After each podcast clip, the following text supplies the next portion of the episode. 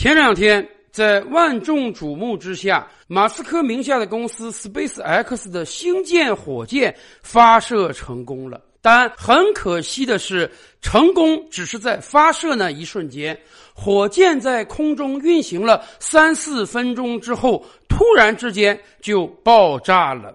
于是，人类历史上诞生了最为昂贵的一个大烟花，它的价值大概是三十亿到五十亿美元。可是，面对自己火箭的失败，马斯克却非常兴奋地在社交媒体上发文庆贺，因为他知道，向来失败都是成功之母，没有哪一项伟大的科学成就是一蹴而就的。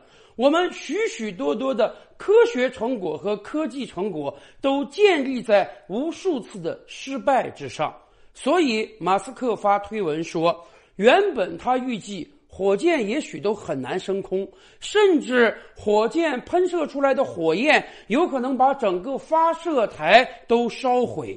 但是火箭能够发射，这就已经是一个巨大的成功了。在这次发射过程中，SpaceX 公司又一次积累了经验，为着下一次成功的飞翔，为着人类的火星探索梦想奠定了基础。所以，马斯克说，这不是一次失败，而是成功的开始。虽然为了这一次发射，马斯克要损失几十亿美元，但问题是，相比于马斯克宏大的梦想，这只不过是小菜一碟。马斯克的梦想到底有多么宏大呢？这恐怕真的是很多普通人想都不敢想的。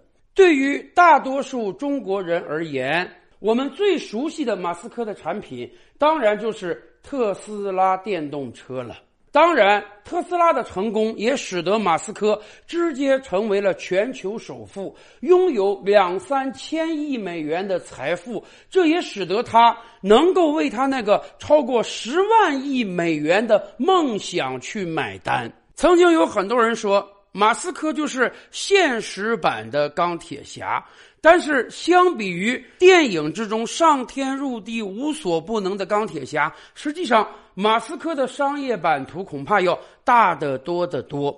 我们就先说这个国人最为熟悉的特斯拉电动车吧。实际上，早在一百多年之前，汽车刚刚诞生之时，到底是使用汽油为燃料，还是使用电来驱动？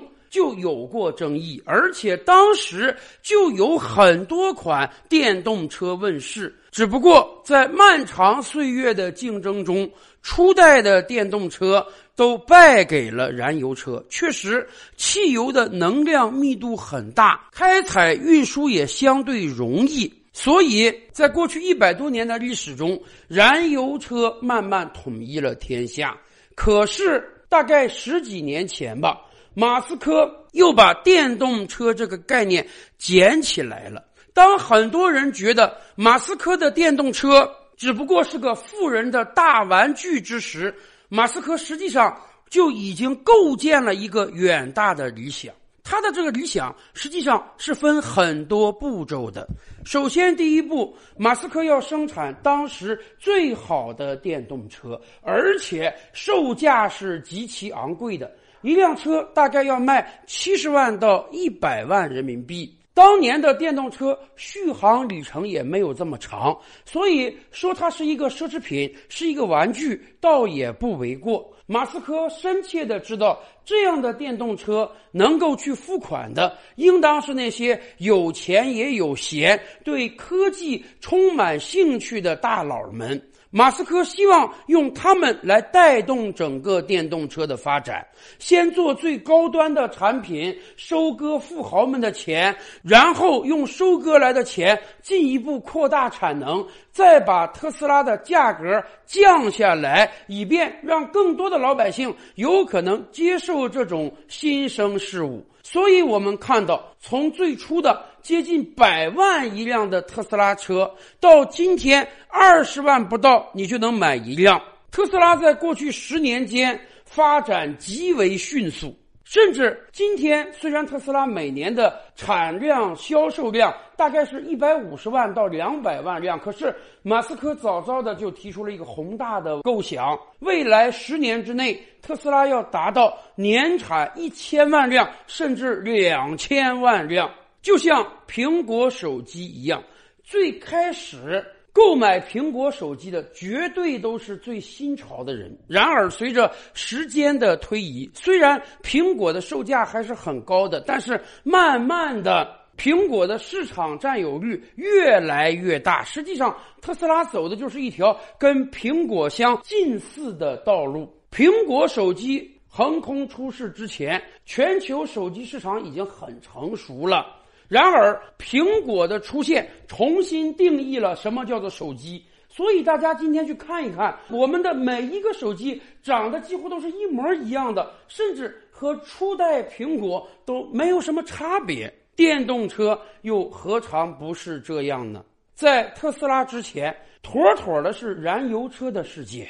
即便你再想使用清洁能源，再想摆脱对化石能源的依赖。你没法让大家不开车吧？可是特斯拉诞生之后，慢慢的，全球各国都开始接受一个现实了，那就是电动车的时代终将到来。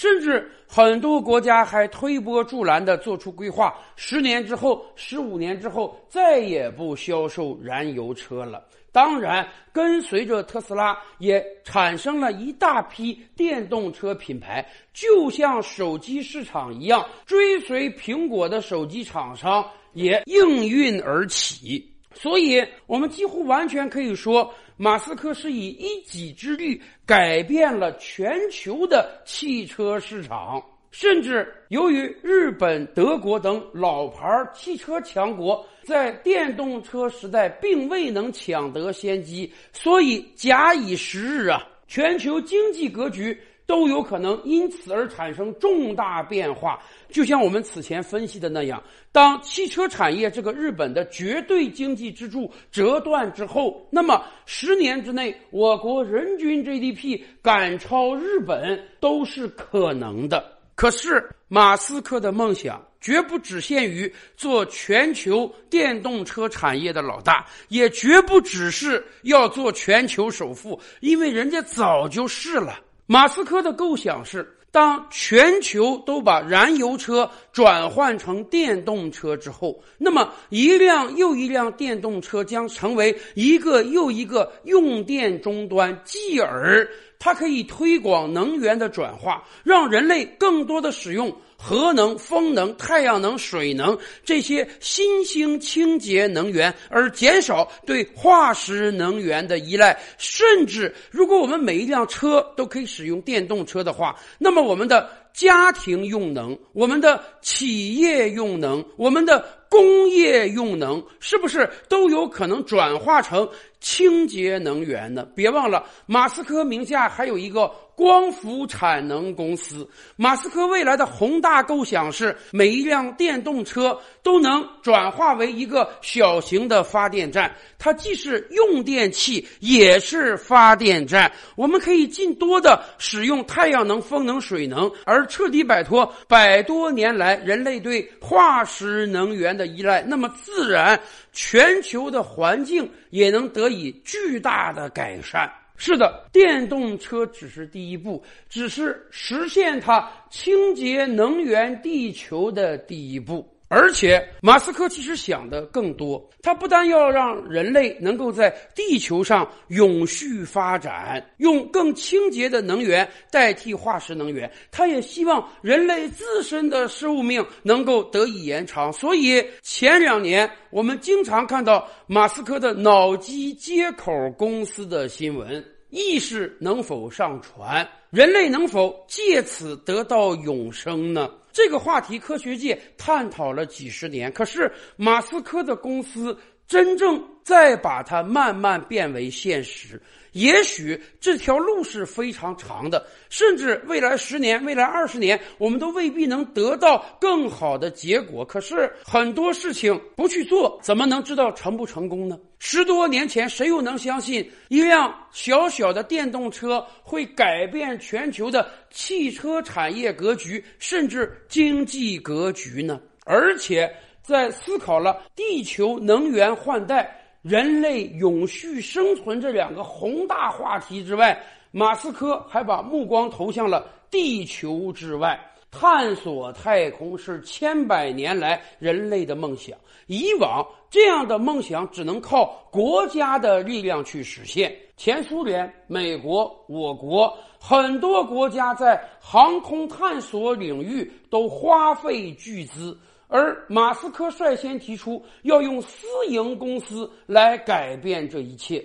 我们清楚知道，私营公司的活力是巨大的，可是探索太空需要的财力、人力，那几乎是无限的。马斯克的公司能做到这一点吗？其实他正在做了。SpaceX 公司除了要发射探索火星的星舰之外，在过去这些年。他也不断的向近地轨道发射卫星。马斯克当年就提出啊，要发射几千颗、上万颗卫星，以组建一个星链，可以为全球任何一个城市、任何一个地区提供互联网服务。要知道，现在的全球互联网是通过各种各样的电缆，尤其是海底电缆连接起来的。而马斯克率先提出，我们要通过遍布近地轨道的卫星来实现新一代的互联网服务。很多人说。上世纪九十年代，一星公司也提出过这般的构想，只不过后来由于成本太高，终端售价太贵，最终这个计划失败了。然而，马斯克的星链计划却取得了巨大的成功，甚至一年多来正在进行的俄乌战争，乌克兰就是因为获得了星链的帮助，才迅速的。恢复了战场的通讯，以至于很多国家突然发现了星链巨大的军事作用。美国国防部和 NASA 也给马斯克的公司下了巨额订单。但是对于马斯克而言，地球上的事儿他考虑的是越来越少了。他更希望通过降低成本、不断探索，让人类未来有一天有可能到火星上去殖民。在此之前，我们人类最远的脚步也不过是到达了月球。没办法，太空运输太贵了。你只有把成本降下来，才有可能让人类的足迹向远处探寻。这听起来是一个更为庞大的构想，甚至比改造地球能源还要难得多。但马斯克已经开始做了。